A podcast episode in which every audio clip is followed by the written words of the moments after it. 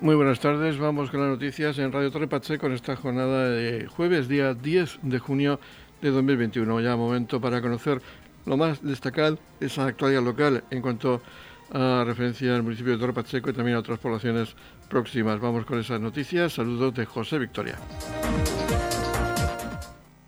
El Ayuntamiento de Torre Pacheco vuelve a poner el suelo industrial a la venta en el polígono de Dolores de Pacheco. Vamos a hablar de esta iniciativa con el concejal de Patrimonio del Ayuntamiento de Torre Pacheco, José Vera. Hablando de esta iniciativa y hasta cuándo se deben presentar las ofertas. Pues mira, el plazo, lo primero de todo, para cualquier persona que esté interesada que no se le vaya a pasar, es hasta el día 7 de julio a las 7 de la tarde. Que como esto va todo por registro electrónico, pues hasta ese mismo día, por hasta esa hora, pues se puede se pueden presentar presentar las ofertas. Comentar que bueno que el procedimiento hace sobre un año se, hizo ya por se hizo otra vez, se adjudicaron unas cuantas parcelas, pero vamos, visto que mucha gente estuvo preguntando y estuvo interesándose en, las parcelas que quedaron, pues bueno, se, que se ha retrasado un poco más de lo, que queríamos, porque es verdad que a primero de año se inició una, ronda de información a, a, personas que estaban interesadas y al final se ha retrasado un poco, pero bueno, ya está, ya está otra vez el procedimiento en marcha. ¿Qué podemos decir de esas parcelas que están a la venta?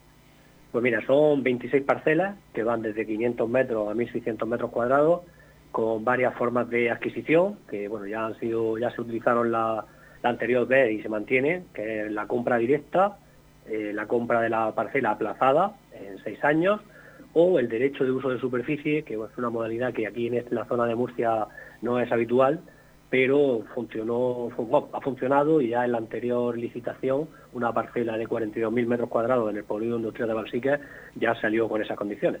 Es una forma muy bastante económica de obtener acceso a una parcela desde al, uso de una parcela desde un periodo mínimo de 35 años hasta 90 en el que por una pequeña cantidad mensual, 5 céntimos eh, metro cuadrado y mes, las empresas pueden hacer uso de, de la parcela y generar, generar construcciones y puestos de trabajo sin tener que hacer una inversión muy grande, que normalmente suele pasar con las compras de la parcela, que, al tener que invertir tanto en montar la, actividad de la empresa, pues es, un gasto que, que, lo ayuda. Y hay también que recordar que está en una situación privilegiada. Sí, la verdad es que es un polígono que ahora mismo sigue estando pendiente de, arrancar. Eh, me consta que la anterior licitación la empresa estaba ya a punto de iniciar obras eh, bueno, tenían un plazo de, hay un plazo cual aprovecho también para comentarlo, que, que todas estas licitaciones que salen con un precio bastante ventajoso tienen varios condicionantes y vamos, uno de los principales es que la, actividad que se genere y que se presente para la oferta tiene que estar en marcha en un plazo de cuatro años. O sea, en el primer año, desde la adjudicación, hay que presentar la documentación en el ayuntamiento para obtener las licencias oportunas y en cuatro años tiene que estar en funcionamiento. Entonces ya digo que hay ahora mismo es un polígono que si bien no está tiene una ocupación pequeña, hay empresas que ya tenían parcelas que están iniciando los trámites y esta esta vez que ya tenemos una ha habido una petición de información bastante grande, tenemos 21 empresas o particulares que han mostrado interés por, por tener acceso a este procedimiento, que esperemos que en muy poco tiempo se vea de verdad, se revitalice porque vamos, la situación está relativamente muy cerca de la, de la autovía del Mar Menor y la verdad es que las comunicaciones en este caso pues son, favorables. Vamos a recordar de nuevo esa fecha de finalización de presentación de ofertas que es el día 7 de julio. Sí, el 7 de julio, toda la información se puede recabar a través de la plataforma de contratación del Estado o incluso en la web del Ayuntamiento, en la pestaña de suelo industrial y bueno la, presentación de ofertas, como hemos dicho, bueno, era, era un mes de plazo y hasta el día 7 de julio. Edición Mediodía con toda la actualidad local.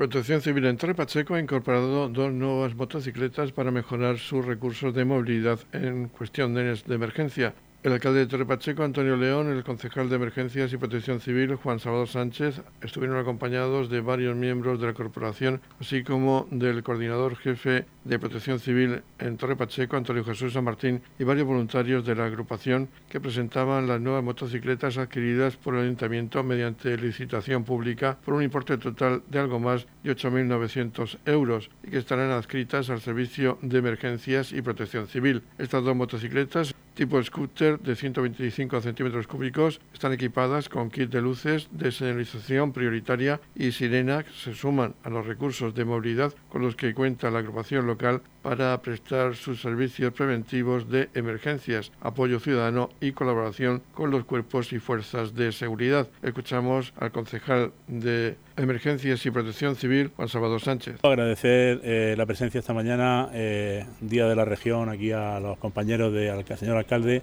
compañeros de corporación y miembros de Protección Civil, coordinador jefe Antonio, Antonio Jesús San Martín eh, hemos querido esta mañana presentar eh, las dos nuevas motocicletas que se incorporan al parque móvil de protección civil. Son dos adquisiciones que llevábamos ya unos meses intentando ver cómo, cómo las podíamos adquirir para, aumentar la movilidad de, los voluntarios de protección civil en las, intervenciones, para aumentar la movilidad en cualquier situación de emergencia y sobre todo en, en los operativos de preventivos que se que se montan en, eventos que por desgracia en este último año no ha habido y en los próximos meses esperamos que se vayan cogiendo con la normalidad, se vayan retomando y tener a disposición estos nuevos vehículos.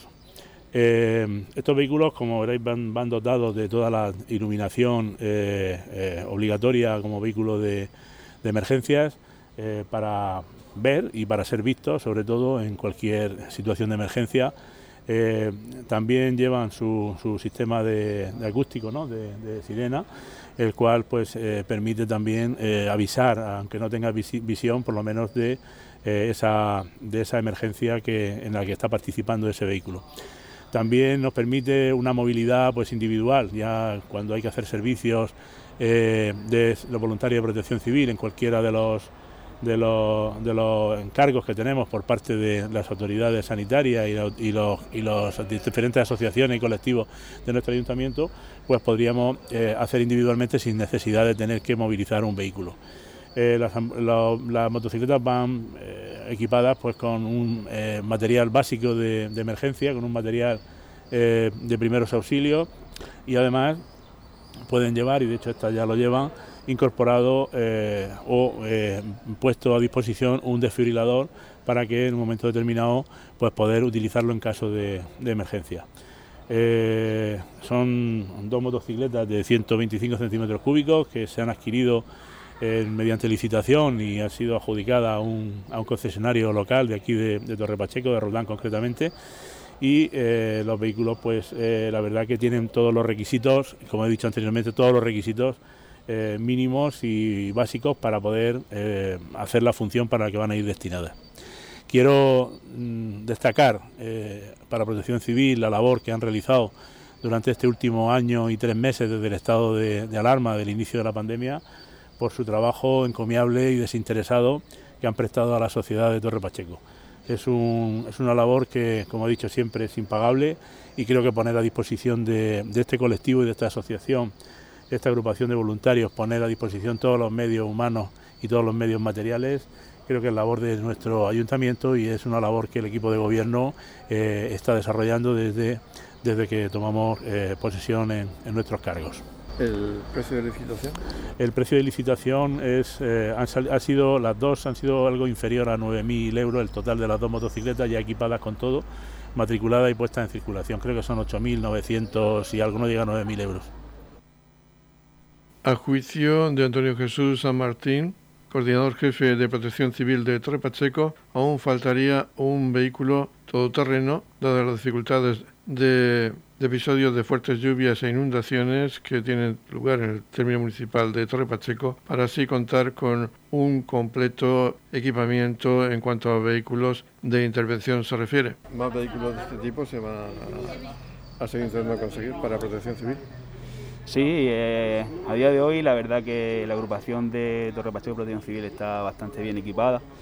Tiene una ambulancia de, como aquel que dice, reciente adquisición hace sobre un año. Y bueno, ahora con estas dos motocicletas, pues sí, la verdad que, bueno, tenemos un parque móvil bastante, bastante completo. Y sí, pero nosotros seguiremos demandando más servicios. ¿Qué otro tipo de vehículo sería necesario para tener, eh, ser más completo el servicio?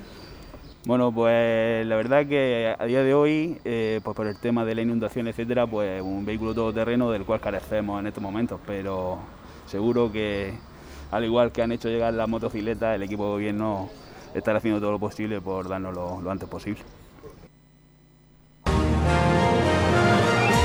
Edición Mediodía, Servicios Informativos. Hace unas semanas hablábamos con el tenista en silla de ruedas de Trapacheco, Enrique Siscar, y hablábamos de la posibilidad de su clasificación para los Juegos Paralímpicos de Tokio. Y hoy podemos afirmar que se ha confirmado, se ha hecho realidad, y tenemos que felicitar a, Enrique por poder participar en estos Juegos Paralímpicos. Enhorabuena, Enrique. Muchas gracias. ¿Qué, ¿Cuándo te enteraste? ¿Cuándo te lo comunicaron? Bueno, al final los resultados que se iban dando en el torneo de Austria antes de, del de Croacia, pues ya como que hacía prever que ya iba a estar clasificado, pero bueno, hasta que no ha salido el lunes la clasificación, digamos, internacional y eh, el martes eh, se lo comunicó el Comité Paralímpico Internacional a nuestro comité, pues digamos que hasta el martes no, no se hizo digamos, oficial 100%, aunque bueno, sabíamos unos días antes de que ya íbamos a estar dentro, pero no de manera, digamos, oficial. ¿Y ahora qué? ¿Cómo va a ser esa preparación? ¿Te han dicho algo? Bueno, pues ahora sé que, bueno, seguiré con mi entrenador Alejandro y sé que eh, tenemos que hacer una burbuja en el CAR de Barcelona del 5 al 19 de agosto. El 19 de agosto pues viajaremos para Tokio y bueno, el 24 pues será la, la ceremonia de inauguración y el, y el tenis empieza el 27 y nada, con muchas ganas e ilusión, la verdad. Y en cuanto a esa noticia, ¿qué tal la familia, los compañeros, cómo han vivido también esa, en esa confirmación de la clasificación? Pues la verdad es que súper felices, ¿no? Eh, al final esto yo siempre he dicho que era un trabajo de todo y, creo que ellos se han alegrado casi casi más que yo, que ya es un decir, ¿no? Eh, ellos saben todo lo que me ha costado, todo el, sacrificio y los momentos buenos y menos buenos que hemos tenido. Y la verdad es que ya que ya por fin se, cierre ¿no? Eh, mi presencia allí, pues bueno, la verdad es que mucha alegría por parte de todo. Eh, la verdad es que me siento un poco abrumado con el cariño de toda la gente que, que por uno o por otro lado me ha, demostrado todo su cariño. Y bueno, pues digamos que aún todavía estoy así en esa nube, ¿no? Pero bueno, la realidad es que hay que seguir trabajando e intentar allí, una vez que ya no hemos clasificado, pues darlo todo allí en Tokio y va a haber un antes y un después en la carrera profesional de Enrique. A partir de ahora dirán el jugador olímpico que ha estado en unas bueno, Olimpiadas. Eh, lo que espero por mi parte personal es que haya más tranquilidad, porque sí que es verdad que ahora, una vez pasado unos días, ha sido tuvo muchos nervios. Eh, mm, da mucho gusto ¿no? el haberme clasificado, pero bueno, intentaré ya calmarme, ya mi sueño ya lo he alcanzado y intentaré pues ahora en pista pues eh, jugar más calmado digamos y ser mejor tenista y, sobre todo pues seguir disfrutando, ¿no? que al final era eh, lo que quería humildemente hace siete años cuando empecé. Todo está yendo súper rápido. Eh, al final solo han sido siete años jugando y voy a poder acudir a mis primeros Juegos Paralímpicos, que eso al final eh, creo que poca, muy pocas personas lo consiguen y bueno, espero ser mejor tenista después de Tokio, la verdad. Bueno, ahora estás viviendo esa etapa de, estás viendo esa etapa de felicitación y también pensando ya de cara a la preparación de esos encuentros que posiblemente puedas tener en las distintas fases de clasificación que puedan llevar a conseguir una medalla, que eso ya es otro cantar. Conoces a muchos de tus rivales, ¿no? En que van a participar en estas eh, Paralimpiadas. Sí, claro. Al final los rivales, a ver, son los 40 mejores del mundo. O sea, allí vamos a estar los 40 mejores del mundo y más 16 Card, que ahora la ITF decidirá a quién le da los, las invitaciones, digamos. Y bueno, sí, sí, al final eh, todo el circuito se conoce Yo al final de los 40 he entrado el 39, por lo que a priori presión ninguna. Eh, sé que si yo juego a mi nivel, como hice en Croacia, pues puedo eh, ganar a, a cualquier tenista, obviamente siendo realista, perdón, del número 10 para arriba o 15 para arriba va a ser muy complicado, ¿no? Hay que ser realista y la realidad es la que es. Pero bueno, toque el que toque, lo daré todo. Eh, tendré la posibilidad, porque en el equipo español tenemos la fortuna este año de que no hemos clasificado cuatro, que ha sido la primera vez, por lo que también podremos eh, disputar el doble, la categoría de doble, por lo que participaré en categoría individual y, y de doble, por lo que súper contento y súper feliz y a darlo todo.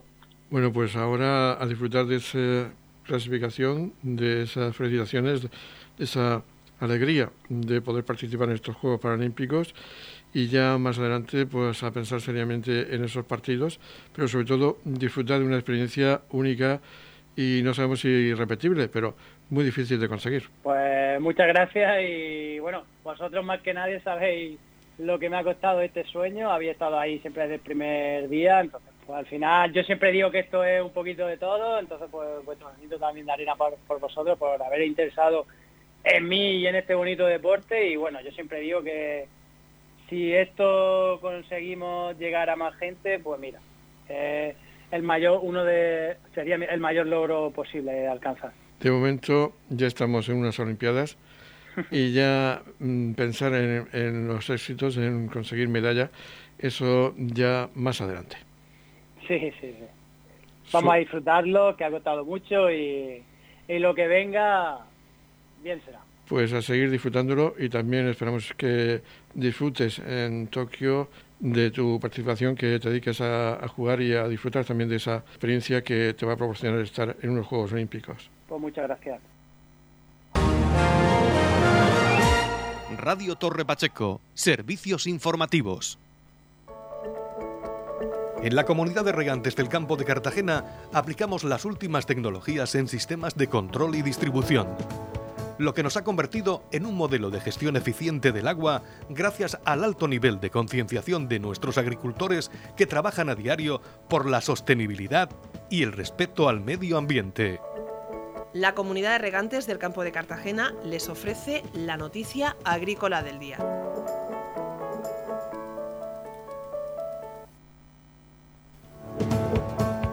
En la noticia agrícola del día destacamos que la comunidad y organizaciones agrarias piden al Gobierno de España que las ayudas para renovar maquinaria atiendan sus demandas. Las organizaciones, Asociación Agraria de Jóvenes Agricultores, ASAJA, Coordinadora de Organizaciones de Agricultores y Ganaderos, COAG, Unión de Pequeños Agricultores, UPA, y la Federación de Cooperativas Agrarias de Murcia, FECOAN, junto con el Ejecutivo Regional, han suscrito un documento en el que lamentan la publicación por el Gobierno de España de la orden de convocatoria de ayudas correspondientes al Plan de Renovación del Parque Nacional de Maquinaria Agraria para el ejercicio 2021, sin tener en cuenta las alegaciones presentadas por la Consejería de Agua, Agricultura, Ganadería, Pesca y Medio Ambiente, consensuadas con las citadas organizaciones agrarias. El director general de la Política Agraria Común, Juan Pedro Vera, que se reunía con los representantes de las organizaciones, explicaba que las alegaciones se presentaron en tiempo y forma ante la eminente publicación de un nuevo Real Decreto que finalmente no ha llegado a publicarse. Por el contrario, ha ocupado su lugar una orden en la que han hecho caso omiso de nuestros planteamientos, por lo que hemos firmado un documento conjunto dirigido al Ministerio para que tengan en consideración las necesidades que reclama el sector.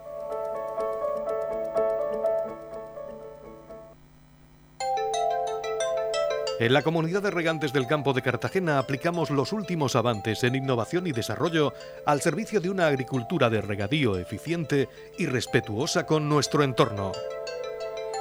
Por la sostenibilidad y el respeto al medio ambiente, Comunidad de Regantes del Campo de Cartagena. Edición Mediodía, Noticias.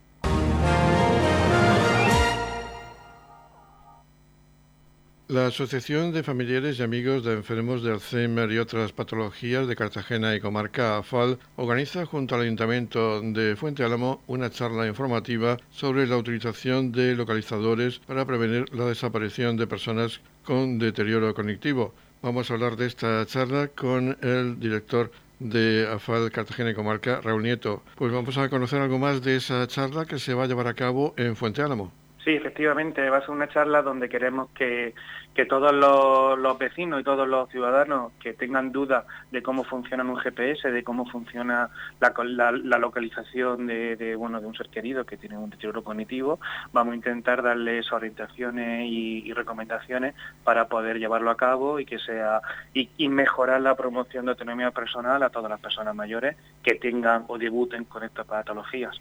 ¿Este sistema se va a implantar a partir de ahora o ya se lleva utilizando? No, este sistema lleva, lleva mucho tiempo utilizándose como tal. Lo que sí es cierto es que hay muchos tipos de dispositivos que no todos son adecuados para todo. Entonces hay que saber qué dispositivo es el más, indicado para cada persona y cada perfil. Eh, estamos hablando de que son dispositivos no siempre baratos y que tienen una, una complejidad tecnológica que no todo el mundo lo, controla. ¿no?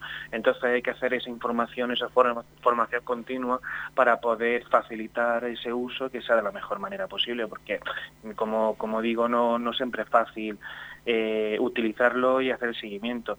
Hay que recordar también que muchas veces los cuidadores principales son las propias parejas, entonces habitualmente con una, bueno, con una agilidad tecnológica leve que no se hace muy bien con el sistema de, los, de todos los dispositivos. Estos sistemas, como has dicho, son los familiares, los propios familiares los que hacen el seguimiento. Claro, la idea es esa, la, idea es que los propios familiares sean los que hagan el seguimiento. Eh, hay que tener aquí mucho cuidado y mucha prevención sobre el tema de la libertad individual del propio paciente, eh, que no puedes tú monitorizar su movimiento si no tiene una razón lógica o, normal, ¿no? Entonces, en este caso, son los familiares, por el propio hecho de la seguridad del propio padre o, familiar, que puede ejercer estas actividades. ¿Qué distancia, hasta qué distancia funciona este dispositivo?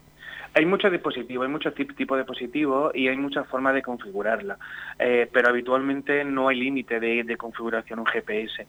Sí es cierto que hay dispositivos que te marcan una zona de, seguridad, que si, se, si te pasa de 5 de kilómetros, de 10 o como lo configure, te salta una alarma avisándote de que se ha ido de su zona de, bueno, pues de seguridad o zona habitual de, movimiento. Entonces no se trata tanto por la zona, sino por, por el uso o, o la configuración del mismo. ¿Y este sistema tiene algún coste económico? Sí, claro, tiene, tiene que tener el, propio dispositivo, tiene su propio costo y además habitualmente, dependiendo de qué dispositivo sea, tiene el coste de la tarjeta, que a lo mejor la tarjeta puede, puede ir desde los 7 a 9 euros mensuales. Eh, como, ya, como ya digo, no es solamente un, dispositivo, nosotros lo que intentamos presentar a toda la, sociedad es toda la variedad de dispositivos más importantes que hay en el mercado y que la propia sociedad elija. No hay un único dispositivo para, para todo el mundo. Entonces, dependiendo de qué tipo de dispositivo eh, o, de perfil estemos hablando, se recomienda un, dispositivo u otro. Y esta charla va a tener lugar en la jornada de hoy jueves en Fuente Álamo. ¿En dónde? En la Cámara Agraria. Y allí están invitados todos los que quieran, no solamente de Fuente Álamo, sino todas aquellas, aquellas personas que quieran conocer más en profundidad cómo funcionan este tipo de dispositivos. Exacto, exacto. Aquí puede venir todo por toda la, por toda la gente, siempre por respetando el aforo, que bueno, que, el, aforo son de más de, 250 personas, que, que ya estaríamos muy muy contentos que se ser el 50%, que creo que lo que es lo que marca un poco los, protocolos, ¿no? O sea que en principio no hay estimación de que se de que haya el problema a la hora de, de asistir. Estamos repasando para usted la actualidad de nuestro municipio en edición mediodía.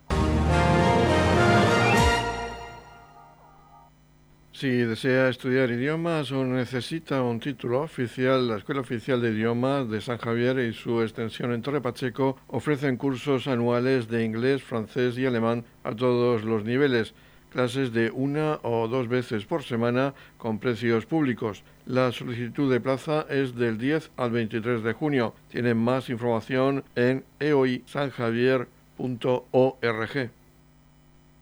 La Escuela Oficial de Idiomas de San Javier y su extensión en Torre Pacheco van a organizar una reunión informativa sobre estudios en la Escuela Oficial de Idiomas el 15 de junio a las 20 horas de forma presencial o vía Zoom. Para ello se requiere inscripción. Se hablará de la nueva oferta con cursos de 2, 3, 4 y 6 horas, así como de una o dos veces por semana, el horario de mañana y de tarde, modalidad presencial y semipresencial, con cursos de destrezas orales y cursos de destrezas productivas. Los horarios de los diferentes niveles e idiomas se pueden consultar en la página web eoisanjavier.org. Edición Mediodía. Servicios informativos.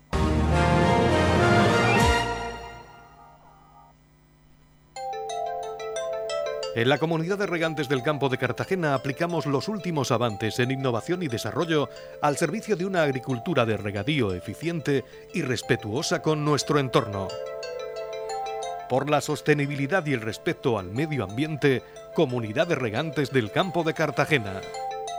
La Comunidad de Regantes del Campo de Cartagena les ofrece la información del tiempo.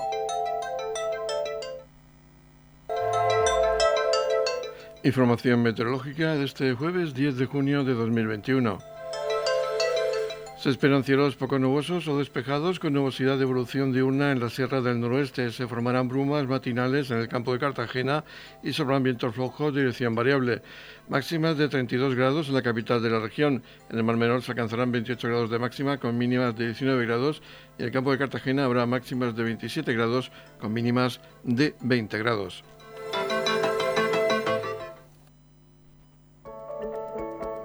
En la comunidad de regantes del campo de Cartagena aplicamos las últimas tecnologías en sistemas de control y distribución, lo que nos ha convertido en un modelo de gestión eficiente del agua gracias al alto nivel de concienciación de nuestros agricultores que trabajan a diario por la sostenibilidad y el respeto al medio ambiente. Eso es todo, nada más por hoy. Aquí finaliza la edición Mediodía de Noticias. La próxima cita informativa será a las 20-30 horas de este jueves en edición de tarde. Ahora les dejamos con la actualidad regional que nos trae los servicios de noticias de Radio Nacional de España. Ya saben que edición mediodía la pueden escuchar en las redes sociales de Radio Torre Pacheco. Feliz sobremesa, muchas gracias por seguirnos y muy buenas tardes.